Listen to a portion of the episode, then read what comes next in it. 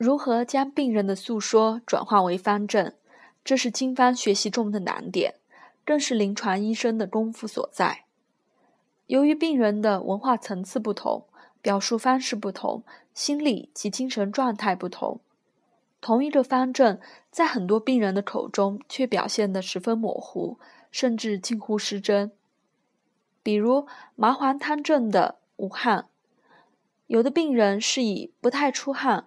就是夏天也很少出汗表述，有的则以我的皮肤没有油、干燥，冬天更明显表述；有的则以我体育锻炼后皮肤发红、很难受、发痒来表述；有的干脆一点也提不到汗的话题。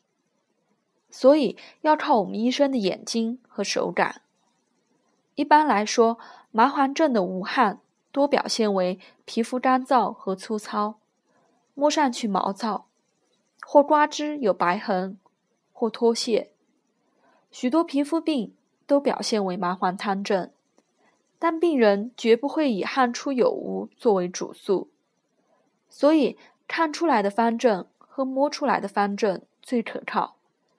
而练就望诊和切诊的硬功夫，是培养经方临床高手的关键。